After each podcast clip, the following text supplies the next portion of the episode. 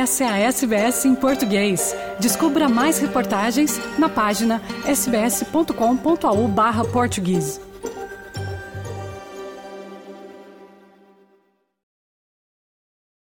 O Ano Novo Lunar, também conhecido como Festival da Primavera, se tornou uma parte significativa da cultura australiana. A celebração é tão popular que a versão de Sydney é considerada a maior fora da Ásia. Hoje exploraremos a história do ano lunar e como ele é celebrado aqui na Austrália e no exterior. O dia do ano lunar pode variar dependendo da estação, ocorrendo algumas vezes em janeiro e outras vezes em fevereiro. Em muitas culturas está associado a um animal específico do zodíaco, que corresponde a cada ano num ciclo de 12 anos. Dr. Pen Wang, professor sênior de estudos chineses e asiáticos da Universidade de New South Wales, explica que o Festival da Primavera dura 15 dias até o Festival das Lanternas. Lunar New Year is the beginning of a lunar calendar year based on the cycles of the moon. It can be also called the Chinese New Year or Spring Festival. It's celebrated in China and other East Asian countries like Korea, Vietnam, Japan, and among uh, Chinese diasporas in many other countries like Australia. And uh, it has a history of up to 4,000 years, starting from the Xia or Shang dynasty. Doutora Kai Zeng trabalha com o programa de língua chinesa moderna na Escola de Cultura e Língua da Universidade Nacional Australiana de Canberra.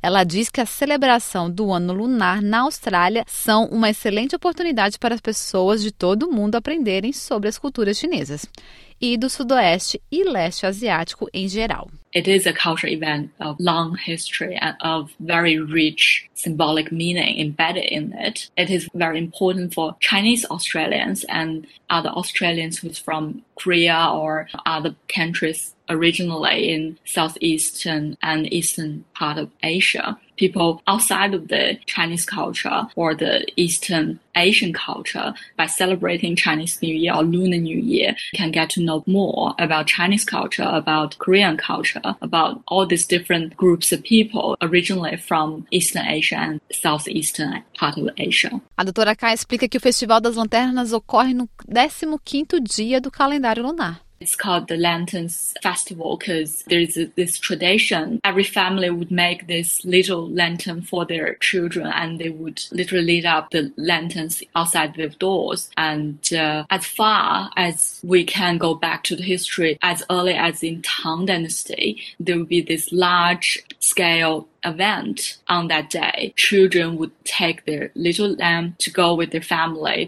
to the market. O ano lunar é comemorado de várias maneiras em toda a Austrália. Dr. Wang compartilha algumas das tradições. It's celebrated like through food, eating fish, dumplings, gathering with families and uh, also with friends. Chinese communities also held activities and workshops, you know, introducing knowledge about Chinese culture, also line dancing, dragon dance, and uh, color red is considered a very lucky color. It's also a tradition for Chinese to give a red envelope to children A doutora Iris Tang é originária da China continental, mas mora na Austrália há mais de 20 anos. Ela ressalta que a principal diferença entre as celebrações na Austrália e em sua terra natal é que na China celebra um feriado prolongado durante as festividades do ano lunar. Centenas de milhões de pessoas viajam para suas cidades natais para as reuniões familiares durante este período. Doutora Teng observa que, tal como a China, a comida desempenha um papel crucial nas celebrações do ano lunar na Austrália. Personally, I celebrate with my family and friends here in Canberra by preparing loads and loads of food, and we sit around table and make hundreds of dumplings from New Year's Eve. And uh, whenever I take time, I make more than one meal and I store them in the freezer for later. And you can eat them whenever, you know, during the whole New Year celebration often lasts for about 15 days until the Lantern Festival, which falls on the 15th day of Lunar New Year. Embora o calendário gregoriano seja amplamente utilizado na China moderna, o calendário tradicional chinês ainda é significativo, lá e entre outras comunidades chinesas no exterior. Isso ocorre porque o calendário tradicional chinês é usado para determinar feriados tradicionais, como o Ano Lunar Chinês, o Festival das Lanternas e o Festival de Qingming, também conhecido como o Dia da Varredura dos Túmulos.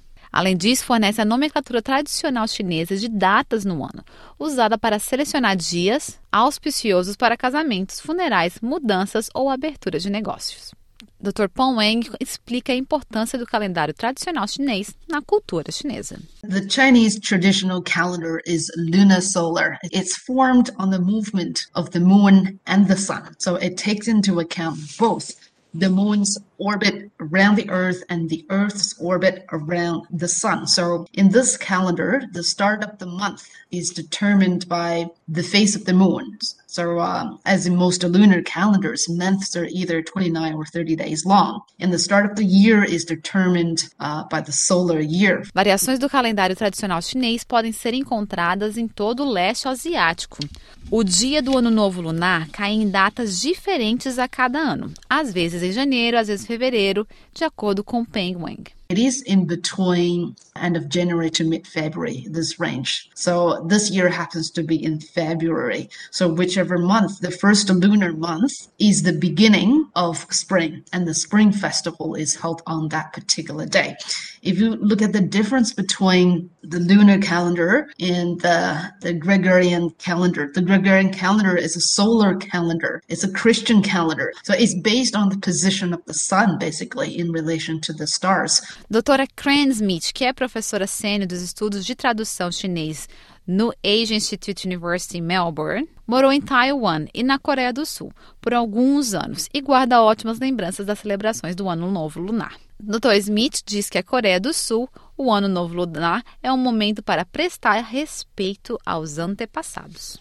On uh, New Year's Day, everybody wakes up and um, sets out a meal for deceased ancestors and remember them and uh, offer them drinks. And of course, today, new religions have mixed in with these and old religions as well. So Buddhist families will recite the sutras on Lunar New Year as well. Ele acrescenta que muitos elementos das celebrações do ano lunar vêm de outros países além da China. Por exemplo, é o caso da dança do leão, tradicionalmente apresentada durante os desfiles do ano lunar. when academics look at this lion dance tradition, they actually look back to thousands of years ago. And we've long known that a lot of traditions, religions, music, arts came into China from what we would now call West or Central Asian countries, especially along the famous Silk Road. And it's very likely that this tradition has some of its roots outside of China. A lot of people have connected it to Persian traditions based on linguistic and historical analyses. O ano do zodíaco chinês começa e termina com o novo ano lunar. Existem 12 signos do zodíaco. Cada um é representado por um animal do zodíaco. Acredita-se que cada signo tenha o seu atributo único. Os 12 animais do zodíaco são rato, boi, tigre, coelho, dragão, cobra, cavalo, cabra, macaco, galo, cão e porco. Segundo Dr. Wang, existe uma lenda em torno de cada um dos 12 signos do zodíaco chinês. Start from the Jade Emperor, really, who wanted to convene a meeting. And then there are 12 animals trying to compete and they're trying to get there. And then whoever get first will be uh, listed first. Like the first one was the rat, and the second one was ox. And then other ranks are according to who actually reached the meeting. So it has to do with the legend. Curta, compartilhe, comente. Siga a SBS em português no Facebook.